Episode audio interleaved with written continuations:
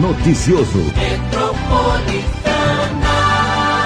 Muito bom dia para quem está com a gente já no nosso Instagram, no nosso Facebook, no YouTube. Entra lá no marilei.com.br e nos acompanhe todas as lives aqui nas nossas redes sociais, na nossa Rádio Metropolitana M1070, redemetropolitana.com.br, clicando em Mogi das Cruzes. Você pode baixar o aplicativo no seu celular e nos ouvir em qualquer parte do planeta. E hoje, na participação especial do especialista em gestão de saúde, Telco Zatz. Bom dia! Muito bom dia, Marilei. Bom dia a todos os ouvintes, amigos aqui da rádio. Você está bem? Bem, graças a Deus. Se cuidando? Por semana, né, Marilei? A gente vai contabilizando a cada semana, né? E eu tenho um quadro especial hoje. E eu esperei a sua participação especial hoje. Nós vamos abrir um quadro novo chamado Boas Notícias. Sabe por quê? A gente precisa de boas notícias, principalmente nesse momento da pandemia.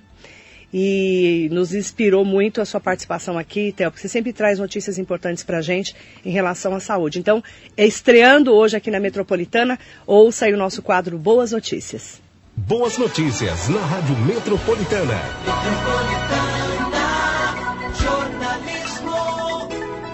O Brasil alcançou no domingo, dia 24 de maio, o total de 149.911 pessoas curadas do coronavírus. O número representa 41,3% do total de casos confirmados atualmente, que são 363.211. A quantidade de pessoas curadas tem crescido a cada dia e mantido uma média de 9 mil registros de pacientes recuperados. Nas últimas 24 horas, 7.324 pessoas se curaram da doença. Outras 190.634 pessoas seguem em acompanhamento médico. Acompanhe as novidades com as informações sobre o coronavírus.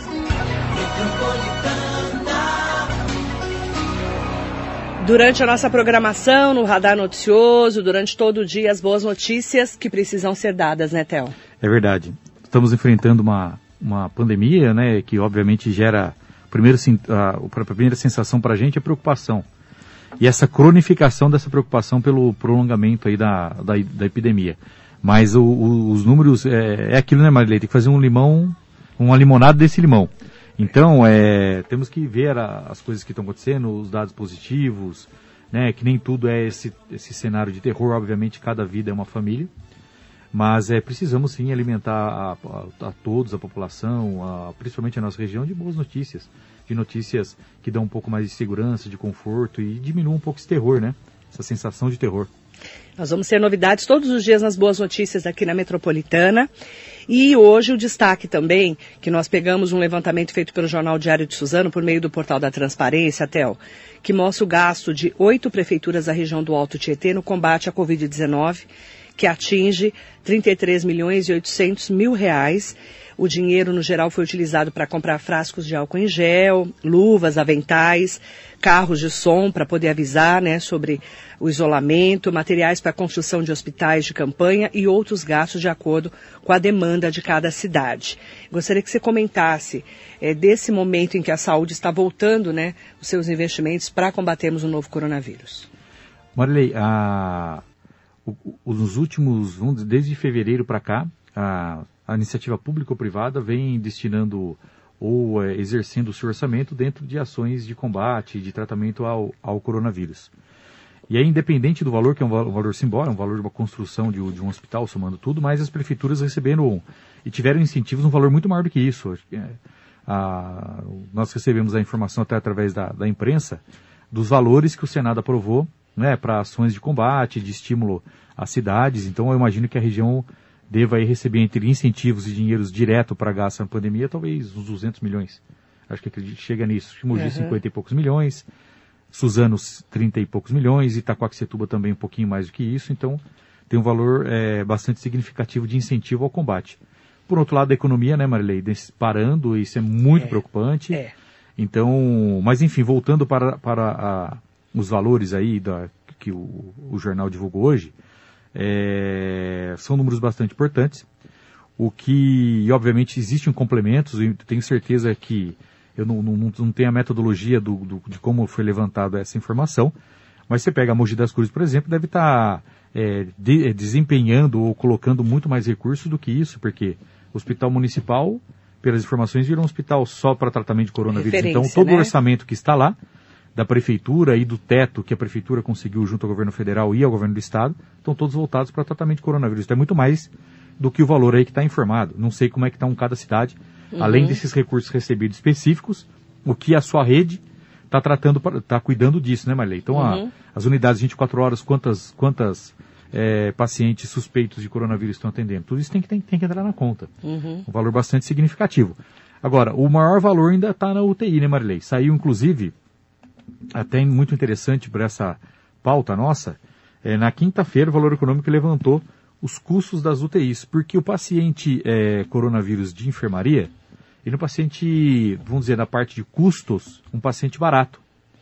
Ele usa poucos insumos, ele, né, ele, ele usa, óbvio, tem o treinamento das pessoas, estou falando retirando recursos humanos.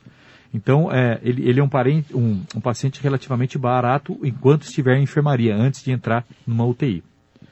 Quando ele vai para a UTI os casos graves, é- há muito investimento em cima desse paciente.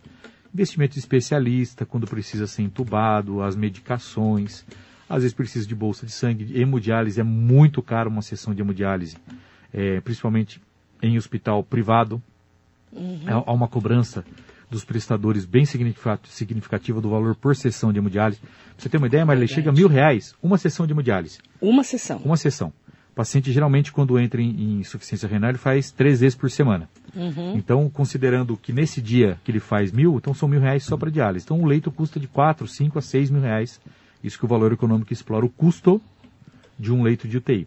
Então, os custos, a tendência é das UTIs realmente é absorverem uma boa parte desse custo. E a bandidagem que tem aí que está vendendo insumos a preço de, de ouro, né, Marilei? É, isso, isso foi tá- matérias em diversas Verdade, a gente tem falado Fala- muito. Você falou muito aqui sobre Verdade. isso.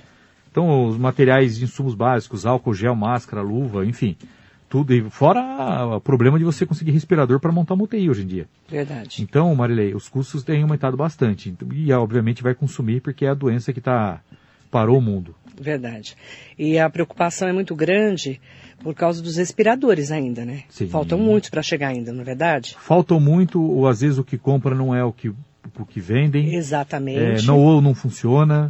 É, é, há uma. Realmente, às vezes o ser humano não tem limite para o seu negócio. Uhum. Porque se tem uma empresa que vende insumos hospitalares, é, é inadmissível que ele venda um equipamento, um aparelho, com conhecimento disso, porque às vezes talvez ele importe e também sem é, conhecimento de estar tá importando uma coisa ruim, mas enfim, quando conhece, entregar para um hospital um respirador que não funciona. Então esse é o cúmulo da bandidagem Verdade. e por, pre- por preços é, exa- exacerbantes, né Marilene? Uhum. Então é muito, muito difícil decidir a compra, um preço exorbi- exorbitante ou não compra e fica sem. Então, realmente é um momento bastante difícil. Nós estamos numa, numa fase, Theo, até já falei sobre esse assunto hoje com o prefeito Marcos Melo no Prefeito e a Comunidade, em que dia 31 né, termina essa quarentena. Amanhã o governador João Dória deve anunciar, se tudo correr bem, a expectativa é nossa, né, de uma abertura inteligente né, desse nova, dessa nova fase a partir do dia 1 de junho. Qual que é a sua expectativa, conhecendo de perto a saúde? Marley, a... o cenário que a gente vem falando desde fevereiro está se realizando, que é a Verdade. periferia. Verdade. Então, o que preocupa são a- as, as pessoas mais simples, mais vulneráveis, totalmente previsto que aconteceria isso, que são É. as pessoas que vão lotar as UTIs. Porque quem tem plano de saúde, Marilei, vai para os hospitais privados. E os hospitais eh, privados estão com vaga. Principalmente para UTI. Enfermaria não é o problema. Para. UTI.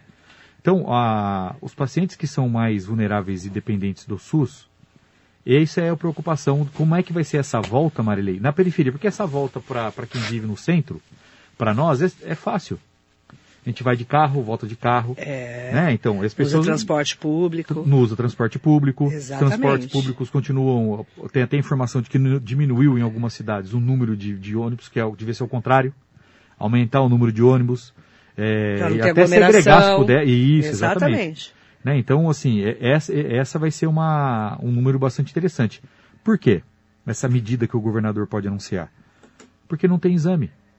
porque se mede pouco, se testa pouco. Subnotificação é muito grande, né? É, não dá para saber é, se na- no interior de São Paulo a gente está esperando um, um- um lockdown mais seletivo, né? Lockdown não, um Estamos. isolamento mais seletivo. É, lockdown eles que não vai ter, mas isolamento é, Então, por exemplo, de seletivo, São Paulo fala. sim, o interior menos. sim. Né? Então, tudo bem. Agora, o que, que a gente percebe é é uma, é uma drenagem de pacientes do centro de São Paulo, assim, do núcleo do estado de São Paulo, para a grande São Paulo e para o interior. Por quê? Porque não tem mais leito, está acabando os leitos em São Paulo.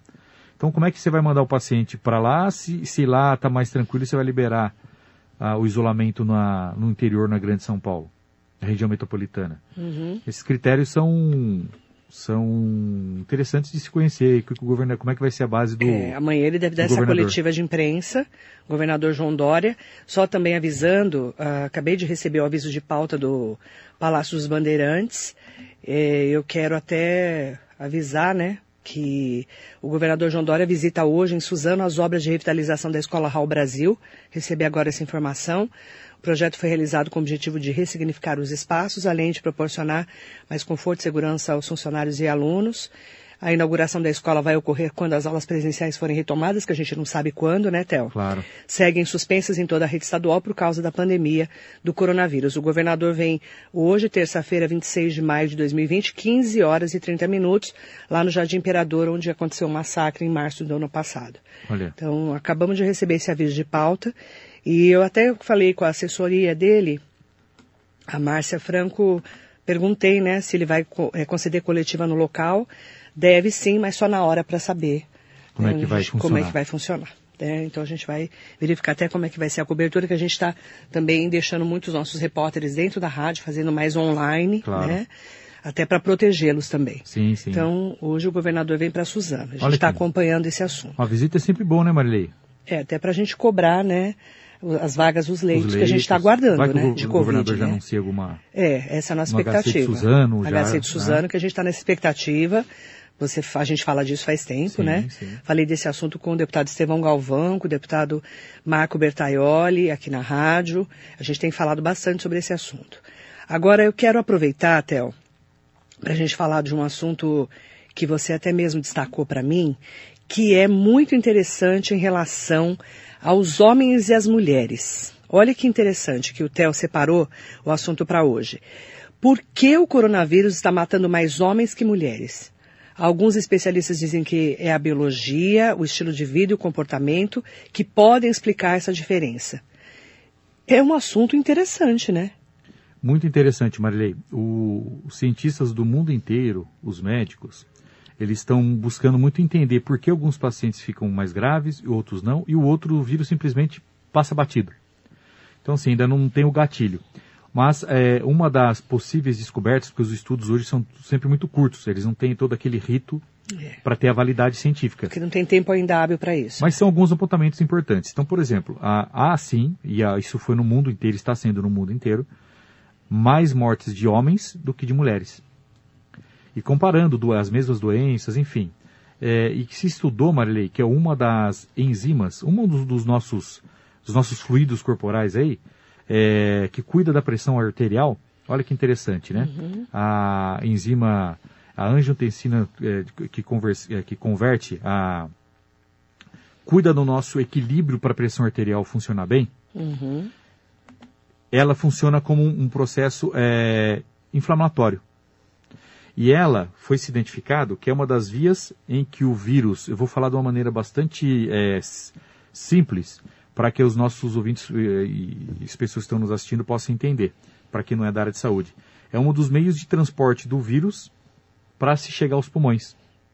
Essa enzima, essa, essa enzima eh, que cuida da pressão arterial, associado a doenças cardíacas, por exemplo. E se percebe que a ação eh, inflamatória dela, ela nos homens, ela tem uma quantidade diferente da mulher. E pode ser que seja ligado ao cromossomo. Olha que interessante. Porque as o homem tem cromossomo, um cromossomo X, a mulher dois. Então são produzidas quantidades diferentes no homem e na mulher. E já, e como já se identificou que o vírus ele, ele se associa a essa enzima para poder se proliferar nos casos graves, principalmente no pulmão, e essa enzima ela é encontrada em rim, no coração e nos pulmões. E são os órgãos que o coronavírus mais atinge, são insuficiência renal, a doença cardíaca, que pode ser que a cloroquina tenha esse efeito adverso na coronavírus pelos problemas cardíacos. Uhum. É, e o pulmão, que é o acometimento pior, que causa lá o- as tromboses, as mini tromboses dentro dos pulmões. Então pode ser uma descoberta, isso foi na, na Europa, na Sociedade de Cardiologia da Europa, fez esse, mediu essa enzima através do exame de sangue nos pacientes. Isso está sendo muito discutido, muito repercu- repercutido, porque realmente morrem mais homens do que mulheres. Então pode ser, por isso talvez, Marilei, seja uma das grandes explicações que a pressão arterial controlada, olha que coisa interessante, Olha. tem um desfecho melhor nos casos de coronavírus. E olha que, que, que interessante, só somando aí. E ontem ou anteontem, agora, nesse, nesse, nesse feriado, saiu um estudo sobre a taxa de glicemia. Independente se é diabético ou não. Quando a pessoa dá entrada com sintomas de coronavírus e é identificado, e o seu nível de glicemia, de glicose, de açúcar do sangue, ele está controlado, ele tem um desfecho melhor. Olha. Então, realmente é um vírus que se aproveita da nossa baixa imunidade, da Por nossa... isso que muitas vezes as pessoas, os jovens obesos, têm mais tendência a falecer. Exatamente. Olha que interessante. Porque a obesidade vem junto com pressão Come- alta é, ou... é, Você come mais doce, geralmente a sua glicose Sim, é mais alta, sim, né? exatamente. A pressão geralmente é mais alta, infelizmente. Exatamente. Interessante esse assunto, porque eu tenho visto muitos estudos também em relação aos jovens obesos, Uhum. que é uma preocupação para todo mundo. Exatamente. Então isso também mede como a pessoa entra ou sai da doença. Como ela pode, o desfecho tem se medido aí, como disse, de uma maneira intrínseca ainda, mas o desfecho dos pacientes que tem, que é mulher, é, que tem uma glicemia mais controlada, tem um desfecho melhor. E o homem, exatamente ao contrário. E é o que você fala de estilo de vida, né, Theo? Sim, sim, O sim. estilo de vida, você vê, né? A alimentação, de novo, estilo de vida, é, a biologia, né? O Sim. seu corpo, como ele está. Isso tudo interfere nesse momento da pandemia também, como o coronavírus vai agir dentro do seu organismo. Exatamente, mas eu peguei até um trechinho aqui para eu não. Vamos lá. Para eu não. Eu quero tanta informação para a gente passar com devido cuidado para quem nos assiste. É, porque são pesquisas, tá, gente? São pesquisas e os dados são, são bastante Importantes. técnicos. Então foram, olha, um, um estudo com 3.500 pacientes com insuficiência cardíaca, olha que interessante. Publicado, como já disse, na, na Sociedade Europeia de Cardiologia, que apontou que essa enzima conversora de angiotensina 2, ela age na superfície da célula como receptor e se liga ao coronavírus. Ou seja, nessa enzima, é, o coronavírus vai lá na, na- na- na membrana dela e pum, e gruda lá para se transportar e se multiplicar pelo, pelo nosso organismo. Uhum. É, permitir a entrada dele em células saudáveis e aí se multiplica. E ela está presente nos pulmões, corações e nos rins, Marilei. Olha que, que interessante. E tem. é, o homem tem uma maior, uma maior concentração dela. E como ela age, é, pode agir como processo inflamatório, aí está talvez a explicação. Porque a- o, o- o- coronavírus, nos casos graves, ele faz o chamado tempestade inflamatória. Ele inflama o nosso organismo. E como disse, nesses órgãos alvos. E aí o órgão vai se. A, reação do corpo humano ela acaba sendo mais prejudicial e acabando, por exemplo, causando aqueles coágulos. Então pode ser que essa, essa, essa pressão alta aqui e essa enzima superior faz com que os casos, os homens tenham, tenham mais a doença e mais grave. Você citou a cloroquina, Theo, e o Ministério da Saúde manteve a indicação de cloroquina após a Organização Mundial da Saúde suspender o uso. Isso também está virando uma polêmica, né? Infelizmente no Brasil politizou, né, Infelizmente. o uso ou não da medicação, né? Então, o- o- todos os estudos a favor ou contra, eles não estão devidamente validados, É, né? porque é muito curto o espaço ainda de é tempo, muito curto né? espaço. Será, como está fazendo, esses estudos são, é, vamos dizer, daqui para trás, é, obviamente os estudos es- estudam, no estudo presente, eles, a doença pegou todo mundo de surpresa, e está estudando os desfechos. Um dos protocolos hoje para se usar cloroquina é fazer no mínimo um eletrocardiograma. Ou um ecocardiograma. Para ver se a pessoa não tem. Exatamente. cardíaco. Será que não usaram nesse período todo sem ter feito esses exames? E aí tem contraindicação clara, né? Sim, Mesmo. sim. Então, assim, é difícil falar o que pode e o que não pode. Agora, tem que seguir a, a tendência científica. Se o- o- os estudos estão fazendo isso, a Organização Mundial de Saúde derrubou o estudo. É. Agora, por qual motivo ela derrubou? Por- porque os países não têm essa estrutura de pré-diagnóstico de doença cardíaca. Então, a gente precisa entender um pouquinho melhor aí para Exatamente. para poder opinar. E o Ministério da Saúde nosso também não pode ser teimoso se a ciência está caminhando para um lado de insistir nisso, né, Marilei? Eu quero dar um destaque, você está falando do Ministério da Saúde, para a entrevista do Nelson Taixe, o ex-ministro. Ficou 28 dias só no Ministério da Saúde. Como ele foi, assim, excepcional na entrevista para a Globo News. Categórico, né? Não, Muito... pro- não politizou, não quis falar mal do Bolsonaro. Foi técnico. os médicos, até comentei ontem com o doutor Ricardo Mota, até mandou uma mensagem para mim, é, a gente comentou sobre esse assunto, até postei sobre esse assunto. Como o, o Nelson Teich foi profissional, assim, é, realmente ele foi um especialista, um médico que ficou 28 dias, a hora que ele viu que realmente não dava para ele, ele saiu. Mas assim, com toda a lisura, com toda a ética. Você, você assistiu a entrevista, Assisti. né? Impressionante, né? Qualidade impressionante. Assim, a- o nível do, do, do um- cara, um né? gentleman, né, Marilene? Um gentleman. é. O cara é um cavaleiro. Educado, ed- ético, Ético, especialista em saúde. podia sair metendo pau, mas é feio, né, Marilene? Se você tá jogando num time, por uma- qualquer motivo, você- aí você conta, ah, desde o primeiro dia eu discordo das coisas, eu acho muito feio esse posicionamento. Não, e ele não saiu ele- atirando. imagina, ele foi Ele muito- saiu assim. Vamos ouvir um trechinho do Nelson Teich? Só um trechinho. ah, Os créditos são da Globo News, tá, gente? Eu acho que eu- não, não houve um, um alinhamento com o presidente. E ele é que define. Ele é, ele é o chefe da nação. Ele me colocou ali. Se por algum motivo não existe um alinhamento, eu tenho que sair. Fino. Sim. Não teve um alinhamento. Eu tenho que sair, ele é o chefe da nação. E Pronto, pronto. Não, sou, não é porque eu sou ou isso ou aquilo. Não precisou ficar um ano pra definir que precisava não. sair, né, Marilene? 28 dias ele falou, olha, eu não concordo. O presidente falou, não, eu quero assim, ok. Então eu Eu saio, saio. me retiro. Pronto. Fino, ético, profissional, deu uma entrevista, eh, não quis polemizar, eu vi uma, até uma, uma pergunta do Valdo Silva que Bem quis... capciosa, né? quis- é, até postei, o Magno Malta postou, eu repostei. Até dei o crédito pro, pro senador, né, que, Uhum. do, assim, que, que colocou lá, né, que a Globo tentou forçar, né. Uhum. Ele falou, não, eh, não faça isso. Eu não estou aqui para falar sobre isso. Uhum. Eu estou aqui para falar tecnicamente. Ele foi, assim, muito profissional. Sim, sim. Eu, eu quero até aproveitar você que está aqui, que você é da área da saúde, Uhum. eh, a ética do, do, do Nelson Teich. Eu tiro o chapéu para ele.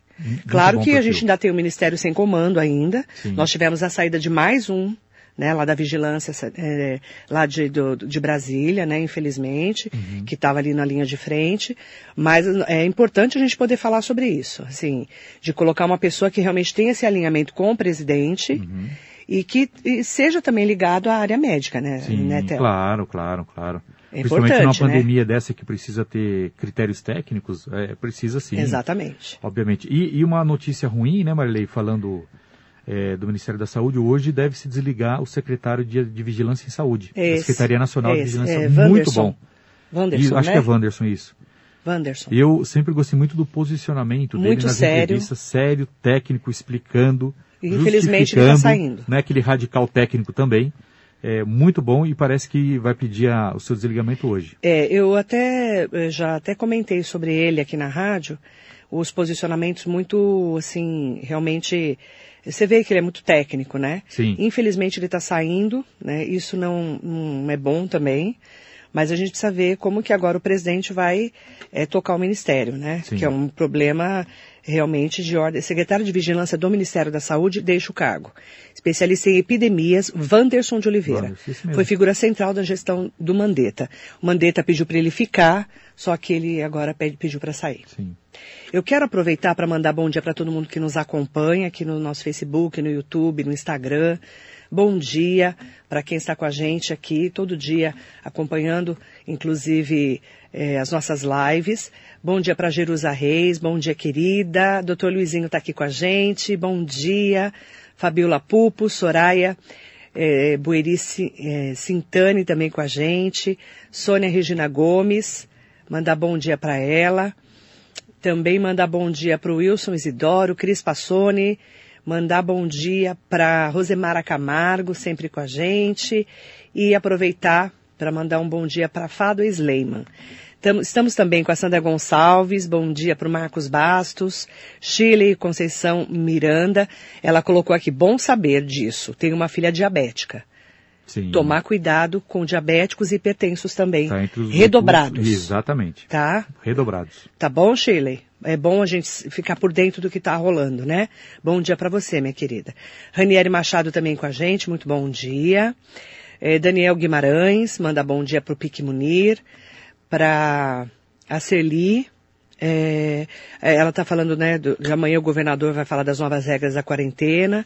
Eh, a gente está aguardando, com certeza, tá? E ela está falando do diminuição. Não sabemos como hoje vai ficar ainda. Amanhã, com certeza, ele vai fazer um anúncio. É, geralmente ele faz meio de meia, né, na live que ele faz lá do Palácio dos Bandeirantes, e a gente vai trazer todas as informações para vocês, tá bom, Serlei? Tá, Serli? Perdão, Serli. É Serli Garcia que está aqui com a gente. E eu quero aproveitar também é, para dizer que a gente ainda não sabe, mas a nossa expectativa é que a gente consiga abrir, né, como disse o Theo, de maneira equilibrada, tá? Duval Parreira, bom dia. Ademir Souza, bom dia para você. Também, é... Ah, ele está falando aqui que hoje tivemos uma morte por conta do frio na rodoviária de Mogi. Eu vou levantar essa informação, Ademir. A informação é do Ademir. Por gentileza, pedir para o Victor Fabiano entrar em contato com o pessoal da assistência social, por gentileza. Nosso repórter vai entrar em contato. Obrigada pela informação. Carlos Alberto Momose, manda bom dia para Alexandre Jimenez. Doutor Luiz Botti também está aqui com a gente. Um abraço, Luiz. É, Stanley Marcos, sempre com a gente Stanley. também. Nice Barreto, Cleiton Taveira. É, tenho certeza também que espero, né, que a gente tenha dias melhores, Cleiton, estamos nessa torcida também para realmente passar logo essa fase. Fernando Hilário, Jandir Jorge de Souto, bom dia Jandir, quanto tempo? Márcio Prado, Lucineide Alves e também mandar bom dia especial para Leila Murad Viscardi, o Davi Garcia e o Jefferson Borges. É, Theo, qual que é a mensagem que você deixa, né, para todo mundo que está acompanhando a gente as pessoas estão muito preocupadas com esse momento do, do, país, com esse momento da pandemia. Eu tenho, se Deus quiser, a expectativa realmente que a gente consiga, pelo menos, abrir alguns negócios, alguns comércios, com todas as orientações que a gente precisa ter. Mas qual é a mensagem que você deixa, a sua expectativa em relação à gestão de saúde? Marilei, primeiro para deixar, assim, só atualizando os dados das mensagens positivas, já que Amém. me deu a oportunidade Boas de notícias. iniciar um quadro seu. Isso. Que, aliás, você, tá você faz parte do quarto, é. do quadro. Você faz parte desse dia a dia nosso do quadro. Olha que interessante. É, os dados da Organização Mundial de Saúde, né? Vamos lá. São atualmente 5.307.298 casos no mundo. Trazendo para o Brasil, nós diagnosticamos 374.898 casos. 197.592 de acompanhamento e 153.833 recuperados. Considerando que a nossa taxa aí é muito mais do que 50%, a gente pode, dos acompanhados aí, a gente vai passar aí a barreira dos 200 mil casos recuperados, graças a Deus, em breve. Amém. Então, essa é, é só atualizando um dado, Boa notícia. Um dado é, bom e importante. Mas, Lei, assim, a, a, a expectativa era que o, todo mundo voltasse à sua vida normal. Mas não vai ser de uma maneira tão fácil. E a gente espera momentos difíceis. A previsão são as previsões são ruins para o final agora do mês de maio, começo do mês de junho, é, porque chegou na periferia nos mais vulneráveis. Então, a, a movimentação de vagas precisam ser rápidas, principalmente vagas de UTI precisam ser urgentes e precisam ser identificados esses pacientes nessas áreas vulneráveis. Isso é fundamental para a queda do, do número de mortes. Fundamental. Está dentro das comunidades, das favelas, enfim. Entender que isso vai acontecer lá. Não, é, não tem jeito de não acontecer. Por um outro lado, Marilei, o, o mundo precisa começar com muita responsabilidade girar. E essa responsabilidade depende muito de cada, cada um. E não são medidas que às vezes levam muito custo. São medidas de disciplina, de bloqueio. Por exemplo, Marilei, as pessoas é, é, não querem, às vezes, quer ficar em casa, está em isolamento, mas a funcionária, aquela faxineira, de repente, que trabalha na casa dele, ela vem de ônibus. Então, assim, não adianta, se por mais que a gente faça esse isolamento e tem que se fazer de massa, então é bom deixar bem claro, existem os cuidados que está acontecendo ao nosso dia redor. a dia. Então, os, as pessoas estarem é, com noção, uma boa noção, com a responsabilidade dela, da sua família, eu acho que é um dos grandes segredos para que possa, onde tenham poucos casos, reabrir e começar a funcionar e a vida girar. Porque a gente não consegue é, ficar também tão parado por mais tanto tempo. Agora, como que vai ser o apoio para essas pessoas mais simples? Porque é aí que está, né, Marilei, a, a, a, possibilidade. Então a gente tem que trabalhar com o grupo-alvo. O grupo-alvo são as pessoas mais vulneráveis hoje, não são as pessoas que têm plano de saúde. Os hospitais privados estão todos vazios. Então, assim, eles têm, quem tem plano de saúde está tá contemplado. Mas as pessoas mais simples, que é a nossa maior preocupação, é a maior preocupação. e é quem tá, precisa trabalhar também, é as políticas precisam ser para essa população. Seja o comerciante que quer reabrir, qual é o plano dele? Você vai atender um cliente a cada 10 minutos? Pronto. Está resolvido, precisa fiscalizar. Sim. Ah, nessa área aqui, nessa área Todos não tem os casos. cuidados. Todos os cuidados. Então eu espero que, que a Isso. gente passe por esse momento mais difícil com o menor Uhum. número de casos possíveis e, e que se possa aí o governador apresentar realmente aí que tem todas Estamos as informações aguardando. possíveis, uma reabertura aí com muita responsabilidade e apoio do governo para as pessoas poderem trabalhar e não se contaminarem. Amém. Gustavo Tralli, Lilian Henriette Bittencourt, Ademar Valentim da Silva, Rosa Souza e o Carlão Serralheiro. Beijo para você, Carlão, querido. Faz tempo que eu não falo com você. E mandar bom dia também especial para quem está com a gente aqui, a Nilza Moraes, a Leia Tomás, e a- o Cláudio Leal e ao Glauco Ortiz. Obrigada, Theo. Obrigado você, Marilei. Boas notícias, fazendo parte agora dos nossos quadros Que da bom, Metropolitana. Tá bom? Ótimo, Marilei. Boa Fazendo semana. parte da sua participação também. Nossa, eu fiquei lisonjeado. Tá? Então, agora tem boas notícias também, junto com você aqui no nosso radar e também nas participações do Theo Cusatz. Muito bom dia. Bom dia.